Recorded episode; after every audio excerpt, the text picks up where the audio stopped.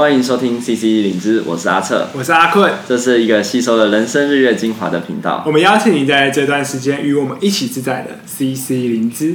今天很荣幸的，我们邀请到一个共同的好朋友爪哥，那他是我已经认识很多年的。的朋友，那我们其实一开始是一起打球，但是在打球的时候就觉得这个人很有趣，他常会跟我分享一些很新颖的观点，然后他会觉得他在生活中就很像是一个田野中的人类学家，他很乐意去尝试各式各样的事情，然后会从中得到一些结论，不会像很多时候我们自己都会有一些预设，就会觉得这件事情好或不好，然后就决定去做或不去做，但他都会让自己先去经验了以后。再决定要怎么做，所以他就有很多很有趣、很有趣的经验是我没有过的，所以我们就一直想说要找个机会来邀请他来我们的节目，然后可以针对他的一些经验，可以就有一些分享。而且其实我觉得可以补充一下，就我们这节目能够顺利开始，其实他也是功不可没。就有一天我们一起吃饭的时候，他就说，我我们就有提到说我们想要录 podcast，可是我们就是迟迟未行动。然后他就在旁边鼓吹我们说：“赶快录啊！就是要我忘记他怎么讲了，但他就是有种给我们要求我们要赶快去做这件事情的感觉，鞭策我们。然后我们也说，就我们开始录之后要邀请他来，所以今天就算是呃圆满达成这个目标这样子，真的很开心。对，那我们先请爪哥要不要讲几句话啊、呃？大家好，我是爪哥，害羞哎、欸，其实不知道该讲什么。好，没关系，我们就我们大家就直接开始吧。因为其实不管是呃你硕班的事情嘛，还是后来在找工作的事情，然后现在工作的状态，还有为嗯你尝试用各种交友软体的经历，那其实我觉得最好奇的就是交友软体的部分啊。好。但这样他可能会不知道从哪里讲起，所以我觉得也许我们就从，因为其实你刚刚有稍微跟我提到说，你很好奇说为什么他会想要加入婚友社，嗯，就其他有加入婚友社嘛，大家可能现在都用交友软体，所以不太知道婚友社是什么，你要不要介绍一下婚友社是什么？那你为什么想加入？OK，呃，婚友社经验其实是一场意外，怎么说呢？其实我之前用了一款交友软体，它叫 Eat Together。那上面其实是很单纯的，当然我那时候想象是，因为我平常实在太无聊，吃吃饭都是一个人吃。如果一个软体，它可以跟我在上面发一个饭团啊，然后大家就一起去吃饭，就纯粹是吃饭的话，该有多好。那那时候就开始因为这个动机使用。那因为在花莲的日子呢，因为人实在太少用了，然后到台北之后开始慢慢变多。那参加参加之后，就突然有人就说，哎。我们有在开团，有桌游，有什么射飞镖可以唱 KTV 这样的机会。那对我来讲，这是一个可以认识人的机会，很好。那我就跟他说好，我我蛮想参加的。那我们就约个地点。那那时候他就跟我约在台北车站的某个点，但我也没有 Google 那个点。哎，等一下，我们现在这边，我想要好奇，就是说你为什么想要就是用这个 app？是因为就想要跟人吃饭吗？对。呃，那个时候的想法并不是说我一定要透过这个 app 来得到我什么灵魂的另外一半，没有，因为 app 本身的定位就是找人一起吃饭而已。哦，对，好单纯哦。对，那时候是这个 app 就是那么单纯，当然你可以有不单纯行为，但我那时候想法是先单纯一点点。那像看到这个什么射飞镖啊什么，它其实就不单纯啦。他是说啊、呃，一种广泛性的交友嘛，那就是、呃、有一个机会，因为你平常大概不会在上面看到有一群人，然后一起去设飞镖，但那时候比较少，但现在比较多。那既然有人愿意来主持这样的活动，那、哦、去参加，就增加我认识异性的机会，也是蛮好的。所以后来其实有另一个目的出现了嘛？认识异性，当然一直以来我必须说，认识异性这件事情都是重要的。举例来讲，在上面开团，如果你是个男生，通常呃团开不太起来啊，这是常见。但如果你是个女生，不管你啊，你只要长得普通就好，你不要是太呃一般我们不可接受的状态。刚才我们讲的东西出现了，就是那种 真正正确。这反正是顺眼嘛，就这个女生你觉得 OK，很想很想跟她一起吃饭，那这个时候那个团通常就会报，就一大堆人去报名。对，那我为什么要讲这个？就是你为什么会用这个软体嘛？那其实这个软体你一开始说只是因为想要有人一起吃饭，吃饭，但其实还有一层意义，就是你也是希望在上面遇到呃异性，异性不要说是灵魂的另一半，就是异性，就是认识更多的女生。对，然后有机会。再发展进一步就再说，但至少是从吃饭开始，而不是像有些软体可能是从其他行为活动开始这样。特殊活动啊。哦，那就是蛮好奇的，就是这个异性，然后到后来你参加，就各种聚会的聚会经验，聚会吗？在这上，嗯、呃，我们先就先撇开婚友社，因为现在是扯远。这上面呢，就有各式各样，比方说直销啊、保险啊，还有帮你当凯子的团啊。这是你一参加这团之前就会知道的吗？还是其实？不知道，但比方说，我参加了之后，有一个人就说：“哎、欸，我们约一个地方聊聊啊。”就是女生会比较主动的，就会觉得嗯，真特别。通常都不会是女性拉保险的哦，有就有遇过，就可能在板桥一间咖啡厅坐下来，然后开始跟你谈说啊、呃，那个储蓄险二十年，二十年期的储蓄险 有多棒啊！可不可以讲一下这个过程啊？就是还蛮好奇，就是就是他怎么约你，然后你们。你们真的去咖啡厅坐下来，然后他怎么开场？就难道就一开始就把保单放在桌上？哎，那个二十年前的储蓄多少钱？你要不要缴？这样吗？就是总觉得好像少了一些什么。啊，当然都是从生活开始聊起啊。你平常都怎么样生活啊？那你有什么投资的规划啊？理财的规划啊？那像我自己呢，我就有为自己买保险，然后我自己也是某家保险公司。那我可能分分享说。啊、我认识哪些保险员？这样我认识哪几家？那当然认识他那一家，可是我我没有我没有涉猎的，远远什么远熊哎对对远差远差。对对远差保险嘛 好像是说那个台湾黑熊的熊啊对对对对对 对对反正就是从外围然后慢慢线缩进来。当然拿出那个保单我本来就不会签因为我本来就对保险这件事情没有太大兴趣。主要是因为我自己的保险觉得够那储蓄险对我来讲是一件很不是很好的投资标的。对，但我蛮好奇的，就是嗯、呃，因为他一般拉保险就是先从熟人开始，可是他就是用了这个 app 去跟你拉保险，熟人拉完了。其实是不是他也看了那个 app 里面发现你？其实我觉得除了凯子的那一面之外，之外还有一面是其实觉得可以跟你是去聊聊看试试。因为其实很多人可能聊到这些，他就有种感觉，就是你既然要拉吧，我不要跟你聊了。但你会好像会愿意持续的跟对方聊，即便因为你看你刚刚讲这个开场很特别啊，就是谁会主动跟你分享？哎，我你会有什么投资吗？哦，我投资什么？我有在当那个保险员哦什么的，就是这就每个人上面打开一个敏感神经啊，这样子。所以确实是这样，没错。就是上面如果你看到。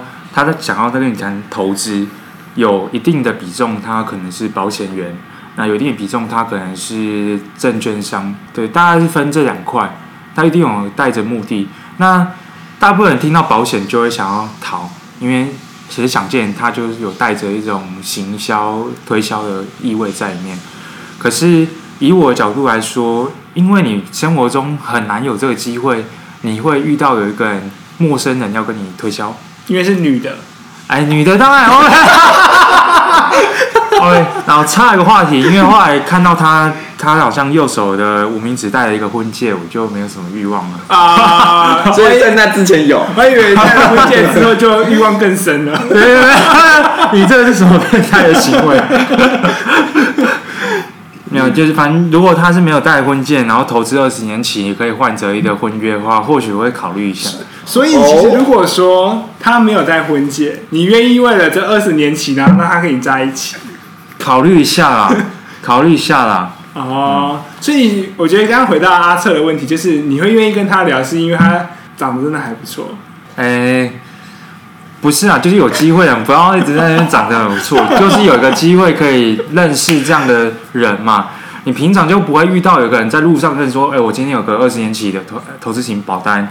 我觉得可能还是会遇得到，就是在路口边。不过我想要确认一下那个心态，就是因为我们刚刚在问的是说，哎、欸，你都已经知道对方的目的性是这样了，那你是用什么样的心情？然后你也知道说你们要签这个保单，嗯、除非他没有戴婚戒，但是，可是你就是已经知道你其实对这件事情是有点排斥的，有点抗拒的。嗯、可是你是抱着什么样的心态，会愿愿意持续花时间在这个人身上，然后跟他聊天？呃，虽然我没有学人类学，但对我来讲是透过这样的方式，你可以更接近那个产业，然后试着去了解他的心态是什么。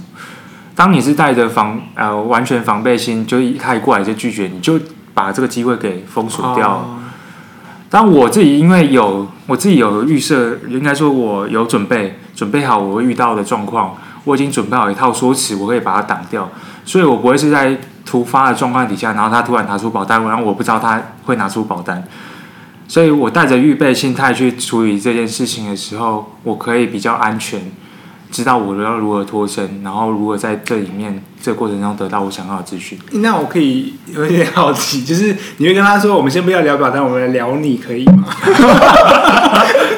没有，没没没有啦，那个是先聊啦，我不会突然把它出来就说那个我不要保单，因为我的感觉就是常常说，其实你让自己不要预设太多的立场，所以今天就算他们可能丢了东西，是你预期会阻碍你们去更理解彼此的东西，就像保单或是证券或什么的，可是你还是会想要去了解它，但有可能我的目的其实是保单啊？怎么说？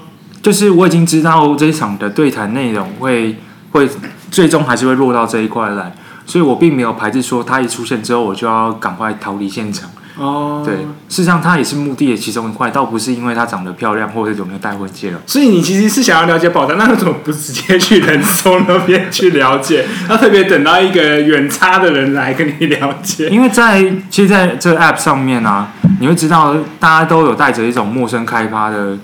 想法，陌生开发，发 开发，陌陌陌生开发，这个就是业务上你会遇到，你要对于陌生人去兜售你的产品，嗯，那在上面就是带着这种想法，可是你知道他又不敢把它嗯写得很明白，就代表他自己有一点防备心，因为他怕他太袒露去讲这件事情，就不会有人来。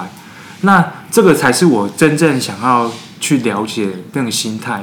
你说你想了解他对于就他在做陌生开发这件事情的那个心态，还有他他如果真的想做，他可以写明白，他就是想要跟你讲投资型保单、储蓄险，但他不敢明讲的这个心态，还有他真的找人之后，他要如何慢慢把这个话题带出来？嗯，这个是你去人寿那边，他就直接开宗明义就跟你讲说，我这里有二十年期的储蓄险，你要不要？是你得不到的资讯。可是我觉得很有趣，就是你说那个陌生开发的部分，就是好像就跟我们平常在交朋友是很像的，就是呃，怎么会想要去了解别人怎么做陌生开发？那对你来说，陌生开发你怎么去做这件事？应该说我我其实想了解是心态，包含上面会有安利啊，还有一些奇怪的安插啦、贺宝插啦。啊，我我想说 这这应该没关系吧？我想说这个还好啦，然后我不要设。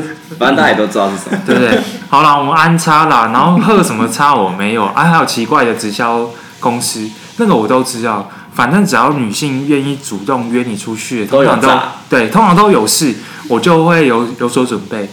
对，当然每一次我都全身而退，就唯独那一次婚友社，我是没有全身而退。怎么说啊？你怎么是没有预料到，还是说不知道怎么拒绝，还是他有什么东西吸引住你，把你勾进去了？他没有婚戒，不是啊、呃，不是这样子啊，就是当我循着那个地址走到那个现场之后，路标指向的七楼有两个，有两个那个公司，一间公司呢叫做补习班，一间公司看起来就很像婚友社。但我想应该不会约在补习班里面，所以我上去看，果然是约在很像婚友社的公司里面。那因为已经走进去了，不是啊？你到七楼，你不是还可以掉头就走吗？如果我要掉头就走的话，我应该到大楼的时候，我就直接掉头就走。嗯，所以你走进去的理由是什么？因为我已经来，我想要探寻他们到底想要做些什么，为什么要把我约在这个地方？他到底想要跟我谈的东西是什么？真的是。在那个当下，我们说要见面的时候，没有说清楚了，所以我还是带着我想要去了解他们。你，你期待会有一个不一样的结果吗？呃，他也没有写说叉叉婚友社。嗯，对，我觉得这就是这个很有趣的地方啊。对啊，就是我们已经到这个地方，我们就会觉得啊，他一定就是要想办法让我进婚友社，要我掏钱，然后要我加入这个这个体系，然后。然后我就会觉得，那我不要，因为我不喜欢这东西，或者是我觉得我不需要，我就要走掉。可是他会想要亲身的把自己丢进去这个现场，一探究竟，就是羊入虎口，然后觉得自己感觉被搅起来的那种。我还是期待我能够完呃全身而退，我可以脱身。但那次真的是很难脱身，因为就被困住，困了。我记得好像有大概四个小时吧。哇塞！你竟然在那个婚友社里面待四个小时？因为一进去之后就现在已经四十个小时以上了。总之就是被另外一个业务给困住了，然后他依旧一直在讲。他没有带婚戒。我没有啊、呃，我不我不确定他有没有戴婚戒，但我对他没什么太大的兴趣，因为年纪可能差有点多。哦，嗯、太小了。对对对对对，都是你太小了啊！对对对对，对呀对呀，是是是。对，对对不起，我拉回来，你一直打断人家。好。那就是呃，我好奇，你好像你在那边其实遇到，并不是你在 App 上面遇到的那个人。对，没错，不是那个人。那怎么还愿意在那边待四个小时？呃，我只是问他说，我我是来找这个人，但是他说他在忙。那我就走了吗？我我不清楚，就是他那时候，他那时候还有带给我一个想法是，我如果来这边，如果刚好有遇到适合的人，我们可以直接安排你两个人可以。啊、呃，见面原本是这样说，所以我来代持。所以你一开始就知道说来的话是有机会遇到其他人，然后可以见面，两个人见面的，还是那个现场他才跟你讲？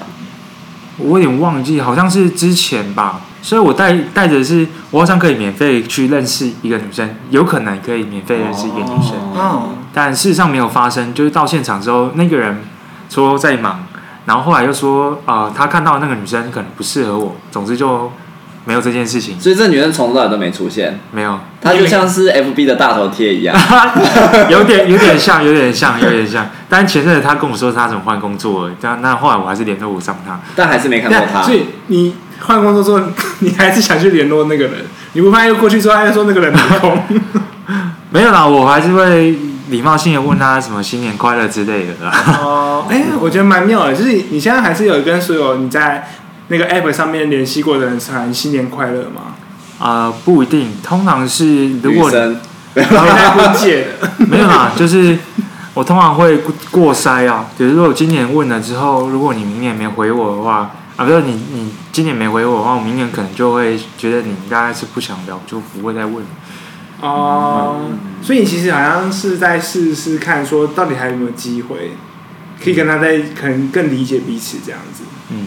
但是，总之那个女生我们就先不谈好了。我有点好奇，就是为什么会想要在 App 里面去找这个机会？找这个机会，感觉其实并没有说很明，那个可以很有把握，或是机会那么大这样子。哪一个？搞不好人家觉得机会很大，你怎么帮人家判断说机会没有那么大？上面很多都是骗人的，这样。你说就是想，都要那种想要透过这个东西去找机会。应该说，你平常生活它其实是颇为局限。那都都是一个机会嘛，认识人的机会。那只要没有什么太大的组织，为什么不尝试一下呢？哦，你觉得那个四小时对你来说，其实也不算太大的损失，这样子？呃，我插个题外话，就是我后来因为那个公司有开实体的联谊，那。那个时候我才发现，其他的男性缴的费用比我高，大概可能大快十。然后我觉得这样子跳太远了，我还不知道那四小时怎么被困在里面。然后你在那四小时到底发生了什么事情？我们就已经挑到你缴了钱，然后 好快，啊，嗯，如啊、呃，那个四小时反正就是一直在推拉嘛。我就跟他说我不需要，我觉得我应该有机会可以认识女生。然后他就说来都是机会，这里的女生呢都是非常积极的，她们也有缴钱。所以，如果你想要就保留这样的机会嘛，那原本从可能七万吧，maybe，啊，我说 no，oh god，那个比我一个月薪水还多，no，然后就是啊、不然我再折价，啊，不然我再分期付款，哦，我不再折价，再分期付款，再折价，再分期付款。所以你是那边学的是谈谈谈判的技巧？我我其实是想走，我就是跟他讲说那个价格，他说我不想，我要走。但是因为他一直砍砍砍砍，因为你给的理由是价格太高，所以当价格到不高的时候，你就得接受了。倒也不是啊，因为当价格到不高的时候，突然发现它是值得一试，而且是难得的机会。哦、因为身边你你能想象有谁有这样的机会可以拿到一个折扣价去想啊去体验这样的生活吗？所以我们最好奇的来了，就是你进入到那婚友社缴了钱之后发生了什么事情？OK，呃，进入婚友社之后呢？呃，有两种福利啊、呃，应该说有两种机会。第一个是他给我个人十次的排约机会。啊、呃，插个话题，现在有一部剧其实在讲跟这个有关的，叫什么？恋爱是科学，是台视的一部偶像剧。哦。他也在谈呃婚友社如何排约这件事情。如果有兴趣了解婚友社，可以看一下那一部戏。哦、OK。可、是你有十次的排约机会，然后就到现场，他会帮你排一个人。你就会在两个人的小空间里面聊一个小时，有一杯饮料聊一聊，喝一喝，这样子。嗯，还要缴钱吗？啊、呃，这十次是不用的。哦。但如果你用完这十次之后，下次开始每一次三百块。天啊，好像 I G 的感觉哦。I G I G 就是那种，就是划一下，然后就说这个不错，然后就就继续。可是排约是你可以选的吗？还是对方排的？对啊，因为感觉那个婚友社排的吧。婚有色排的。对啊，你不能选啊。对，我不能选。就是只能一直滑随机跳。啊、而且这十次来的人到底是谁？啊、呃，这十次来的人我还真的不知道他们是谁 啊，但我希望他们不是工读生。你希望他们不是，啊、但他们可能是。啊、呃，因为我知道高雄好像有发生过公主生事件，哦，所以台北到底有没有公主生我不清楚。但我还真的做做一件很白目的事情，就是我们每次聊完之后，基于啊绅士礼仪，我们都会跟对方要个 line。绅士礼仪，就是不管对方是不是你喜欢的样貌，你都希望可以要个 line 以示尊重嘛。嗯。哦，当然我要完之后，通常后面都没有联络。嗯、呃，不是对方，哎、呃，不是我不联络，是对方不跟我联络。嗯，你是说对方不回你吗？对，已读不回还是对对对，通常都是已读不回、不读不回的这种状况。嗯，那因为我看到那个高雄案例之后，我就把那个新闻贴给每一个我有 line 的，说你们到底是不是工读生？哇，结果嘞，就是有人说我哪有那么闲去那里当工读生，总之没有人正面回复我他是不是公读生。我觉得他应该是闲到可以回复你。那这样，像这十个人呢、有多少人是真的有回复你？就没有啊，就其实这十个人应该说没有到十个人，因为后来我到最后一次的时候，我就决定不要 line 了，因为我觉得是浪费彼此的时间。对啊，那你刚才说除了这十次的约之外，还有另外一个部分是什么？我们一年有两次的实体活动可以参加，像我上次是到呃东区那边去做料理，那就是实体的呃联谊，嗯，多人联谊就不会是一对一的联谊，所以就是团康这样子。对，类似这样子的团康，它活动就很多，像还有什么去阳明山拍枫叶啊，然后去净滩啊之类的活动都有。啊，那转哥我就蛮好奇，像你说就是十次的机会加两次的团康，那你觉得你这样子有值得吗？有值得吗？呃，反正那十次是有点让我了解这整个。体制到底是怎么运作？嗯，那我自己是觉得这十次是没有什么太大意义，嗯、就是我用十次来证明它没有意义。为、嗯、为什么？因为呃，事实上你要如何证如如何去帮一个人排到他适合对象，他用的是很人工的方式去运作。我只有一张纸，然后问你说你喜欢的人大概的特质是什么，但又不能过于抽象。比方说你你在意他身高，你就写身高。然后你说外表要啊漂亮啊，漂亮是什么东西？大家就搞不清楚。所以有有一次我很生气的跟那个我们叫红娘说，我觉得你排给我的人都不是我要的人。然后他说不会啊，我每次排都是你要的人啊，啊不然你把那张纸拿出来看一下。然后会发现啊那个纸就是写的那个文字就非常的模糊。那如何去证明说他找的人是你原本想要的人呢？我说要有一个知识涵养高的，但如何去证明他知识涵养高呢？嗯，所以后来我就跟他说，好，没关系，你就排你觉得对的人，我就是要把这十次用掉而已。然后用掉之后，我就决定再也不用了，也就是我不会再到现场花三百块去认识一个人，因为那个认识可能就是浪费我一个小时三百块。那我后来就把我所有机会都放在一年两次的这样的团体的联谊上面。嗯，对。那个一年两次的团体联谊是终身制的，直到啊、呃，我们那个会员啊，像我缴了会费之后，他的会期就到你结婚为止。你还没结婚，哦、你永远就保有会籍。哇哦，原来是有这样的期限。对，那蛮合理的啊，因为它的目的性就是要把人送进婚姻嘛。这样子。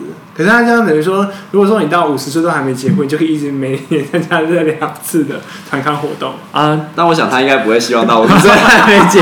没有，其实我跟你讲一个，我觉得它存在的 bug，也就是说，嗯、如果说我结婚了，他要怎么知道你结婚了？对，你只要不戴婚戒就好了。啊，我不去现场，他哪知道我结婚了没 之类？那所以事实上，结婚这件事情，他会比较着重的是，是不是这个人。这两个人都是我的会员，而且他们结婚了，配对成功。对，有点像是这样。可是我觉得这 bug 也有点诡异，就是如果说你都已经结婚，为什么你还去参加联谊呢？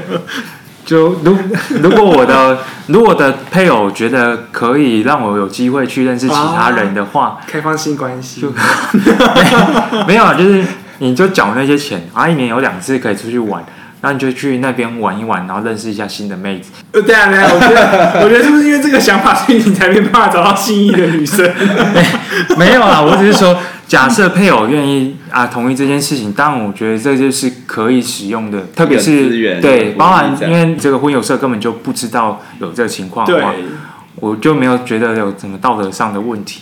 哦、嗯，所以我先回过头来，刚刚说那个十次你会觉得没有意义，其实是因为你发现这十次配对来的，所以它是人工的，然后呃没有很准确的配到你你的 type，所以等于这十次你都只是花一小时又花钱，然后又没有遇到你觉得合得来或是合拍的对象。对，哇，可是那你觉得你在过程当中有，因为刚刚讲的是结果嘛，那过程呢？你觉得过程是有没有让你觉得还不错的地方？我觉得。没有，对不起。为什么？是因为真的都不是你想要的人啊、呃。第一个是人不太对嘛，人跟你想要的人不太一样。再是它的空间非常限缩，毕竟在台北车站附近，嗯、空间小小。那你有一杯饮料啊，可是饮料大概是什么？绿茶、红茶，免费饮料的那种等级，就是泡冲泡出来的，oh. 就是那个品质没有很健康，会不如喝一个白开水。嗯，oh. 那整个活动你一个小时要收三百块，你就想这样到底值不值得？那那如果是团康呢？团康会收钱吗？团康的话，因为我们就是一年两次免费，嗯，oh. 所以不用收费用，但这个费用还是来自于我之前缴的那些会费。预缴了嘛？对，oh. 嗯。哇，那可是你觉得以实事来说，那个模式你不喜欢，可是以团康来说，你觉得 OK？因为我上次去的那个团康活动，呃，真的有认识一些人，然后我在现场也换了好几个人的联络方式，有些人也有在联络，反而比起我用那实事换来机会来的更多。嗯，都是女的吗？对。所以团康，那那那我觉得这就我我会想要好奇的是说，那那十次你会怀疑他们是共读生？那像团康的人，就是因为他们都会保持联络，他们也是真的是有意想要找到另一半的女性吗？呃，这个我没有办法证实，但我那次得到的经验是，我听说有人其实不是会员，也就是说他们其实是被找来，然后后来我有发现其中一名，其实他根本就有男朋友，所以呃，走路工。就是有人来充数了啦，是走路工还是像你刚刚说男朋友同意他来这边享受两一年 两次的免费活动？就像我们去参加，是因为我们有缴会费，所以其实那个场地我是有缴钱。嗯、但其他人如果他是来工作，他可能就会拿到一笔收入啊，呃，不对等呢？当然是不对等，在婚友社里面没有所谓对等，所有的不公平都是男性，女性的话就没有。我爆个料好了，反正就是，其实，在那个配对里面呢、啊，男性付了会费之后拥有十次的排约机会，那女性呢？她有几次？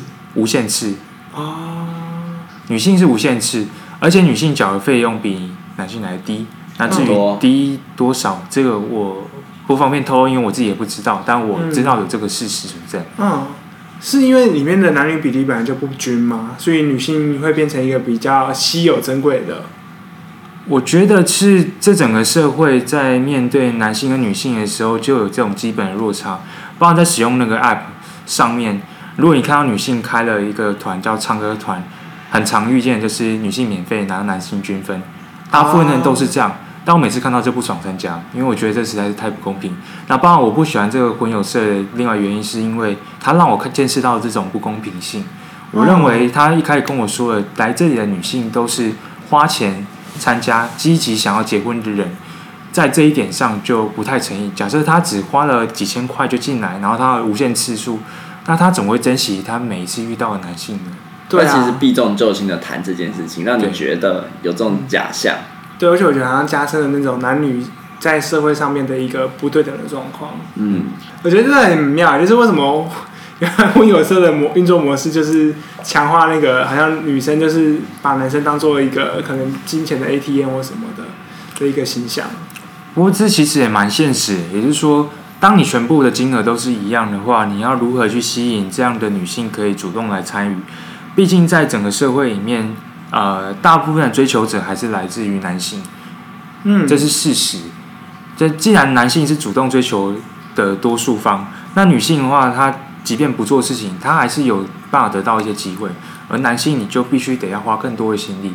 那这个反映到这整个商业的体制上以外，呃，是很现实可预见，但只是在事实上这是不公平。你会觉得自己好像被附加那个无形的男性压力在身上吗？有那么一点吧，毕竟我对公平性的追求是很强烈的。嗯，对啊，因为其实一直在讲呃男女平等嘛，但是从婚有色的感觉里面，其实它强化了男女其实是不平等的这样一个环境。嗯、那这样简单来说，其实呃婚有色好像真的就是有可以这样说吗？就是你如果说有一笔很多的钱，然后可以想要进去找一个认识的人，那其实这东西可能对你来说比较适合。就是如果如果从这个钱的事情来延伸的话，就其实你缴的钱比较少，会不会婚友社也比较不积极的服务你？因为你不是大客户。那如果你缴的钱比较多，然后他会不会也就是某种程程度是你的社经地位的一种象征？然后、嗯、他能够配对到的，就是可能先也想要找比较好条件的人，就会比较容易配对。但换过换换句话说，就是如果你是一个社经地位很好、条件很好的人，你又何必需要透过婚友社？那回过头来说，这样整个制度就是有一种。不知道会有一种诈骗集团的感觉，就是他先想办法从你这边拿到钱，然后再找女生，可是就好像是一种没有办法有什么结果的循环。不过我说实在话，我能得到比较低的会费，主要原因是来自于条件的关系，个人条件。因为我在那时候，呃，我说团体联谊的那一次的经验里面，我发现大部分的男性其实没有很在意自己的外表，还有自己的内涵。那哦，以这样的情况来想的话，婚友社当然会讲说，哦，你就很难搞，所以我当然要收比较高的费用来服务，才不会让我亏损。那对我自己来说，我为什么那时候会觉得我好像不需要？因为我有可能大家说身高足够，然后有一个可能大家觉得还算可以接受的工作，收入稳定，然后没有什么不良的嗜好，然后身体也蛮健康的，嗯，所以我可以谈到比较低的价格。所以在里面呢，反倒是缴更多钱的人，好像一直都没有得到他们真正想要的。哦，所以其实是相反的。哎呀，我觉得才像诈骗集团，因为他们就是缴更多的钱，可是但是他们其实机会更低。对，对，事实上就是把大部分的人钱挖过来去补那个那个比较条件优良的人。好可怕哦！这个地方其实每一件事情都称斤论两在卖。对啊，其实就把那个关系去称斤论两。社会社会现实的一种非常的模型的缩版，就是长这个样子。你看你的身高是有价值的，你的外表有价值，你的工作有价值，你收入稳不稳定，你的嗜好，然后你的性别，每一件事情都是有一个价价码在的，就是它可能没有直接的标定，但你在谈价钱的时候，这些全部都是条件。当然，婚姻本身没有那么单纯的只是恋爱本身，对，它还有很多社会条件在里面。你的身高只有一百五，男生，然后有一个女生，她会真的很愿意跟你结婚，然后因为她就自己身高矮，大家都因为基因关系希望小孩能够越来越高。那你长得很丑啊，对不起，这个丑有点主观的话，当然也机会来的低一点点。经济条件也是一样，在这个社会里面工作那么不容易，那你自己收入两万多，到底有哪个女性会能够接受你呢？这是比较比较难，两万跟七万的差别是很大的。嗯，哎、欸，我有点好奇，就是像刚才是我，呃，可能我跟阿瑟听你这样讲之后有个这样的结论，那你觉得你自己的心得也是跟我们是一样的吗？还是你有其他不一样的部分？差不多吧。对啊。嗯、那那像刚刚其实阿坤有问过说你会不会后悔？就是即便当下你判断这是一个千载难逢的机会，哎，这么好的地友，然后用这样的钱可以。加入朋友社，然后有很多的可能有买到机会，但就是经历了，因为其实你也加入好一段时间，然后该体验的你也都体验了，该尝试的你也都尝试了，机会也都使用过了。嗯、那在这之后，你还会觉得当初的决定是是有价值吗？那如果有或没有，那个东西在哪里？这样？我觉得都是有诶，每个选择都还是有它存在的必要性。今天我有这个经验，可是可能两在座两位。是没有这样的机会可以体验，对，我没有。或者是像我，就就我生活周遭，其实我也没有听过其他人可以体验。对，那这样的经验会带着我继续往前走，我可以带着天面对未来的人生嘛。哦，我觉得真的很妙，因为像可能像我之前听我朋友用那个类似 B Talk 吧。之类的那种交友软体，哦、对，然后去找到另外一半，我都觉得这有点不可思议。哎、欸，但其实这是一个越来越普遍的现象，因为我真的越来越多的朋友，我都听到，哎、欸，那你们怎么认识的？什么？他们都会讲到是交友软体啊，某个软体啊，这样子，就是好像这其实是一个社会蛮普遍的现象。但反倒婚友社是一个相对相对传统的一个，然后听起来有点在当代是无效的方式，嗯，就有点像说媒相亲的感觉。说不定我以后会尝试相亲啊。可是我觉得相亲有一个不一样的地方是，至少是有人很确定他真的是想要做这件事情，然后有经过很特定性的媒合，而不是像这种就是有点像是你花花钱买机会，但其实这机会看似是个机会，但其实都是一个注定无效的结果。不过就是这件事情没有尝试不会知道，这也许就是你说的意义，就是你没有尝试过，你永远都不会知道婚友社是这样。这个样子，那以这个价钱来说，算是一个划算的机会去尝试嘛？可以这样说吗？至少它没有带来我生活中太大的负担，嗯、主要原因是这样。哦，我觉得婚友社真的是一个很有趣的东西，就是因为我这样讲也很怪，但因为我没有经历过婚友社，我也不希望哪一天可能会需要经历到这个 这个环节。但是我觉得它就是一个尝试去，呃，可以让彼此有机会碰撞吧，就像分子。它需要经过碰撞才有可能产生化学反应，可是要怎么碰撞到一个正确的点，还有那个金钱是没有办法真正的去做一个保证的。我只是没有，我只是在想说，就是因为就像阿坤说的，其实大部分人就是不会去尝试嘛。嗯，那其实我一直都觉得很了不起，就是你会想要花时间跟钱去尝试这种，我们会觉得。就是没有用的东西，怎么可以这样讲？我觉得就是因为，对对对，就是想要去尝试啊。因为我觉得这个经验真的是很难的，而且我觉得我其实有点好奇，就是会不会因为这样的经验，去让你知道可能跟女生的相处会是什么？觉得没有，因为还是还是反过来，就是说，婚友社从来都不是我个人主动去追求的一个选项，它只是不小心落在我的人生的选项里面。那今天有一个机会，我当我拒绝拒绝再三之后，发现好像有一个可行性的呃金钱，我可以负担得起，我好像有办法进入这里面去做我想要做的类似田野调查。嗯，那我何不就把它给尝试完了？那时候他他心态还是这样，倒不是因为这啊，不然一直都认识的不了女生，我只好去婚友社试试看。就嗯，好像就不是这个意思。对对对，对，婚有色的人类学家。嗯、对，那那个部分其实是想要聊关于那个紫微斗数的部分，因为这其实也是算混有色的延伸嘛。OK，对，那我们先先就是先这集先卡掉，然后再再重新再进来这个这个主题。但我们就知道说，其实婚有是它不只是我们刚刚谈到的这部分，它还有一部分是它延伸到你的其他，你原本可能也没有想过会有的经验，对不对？要，休息一下。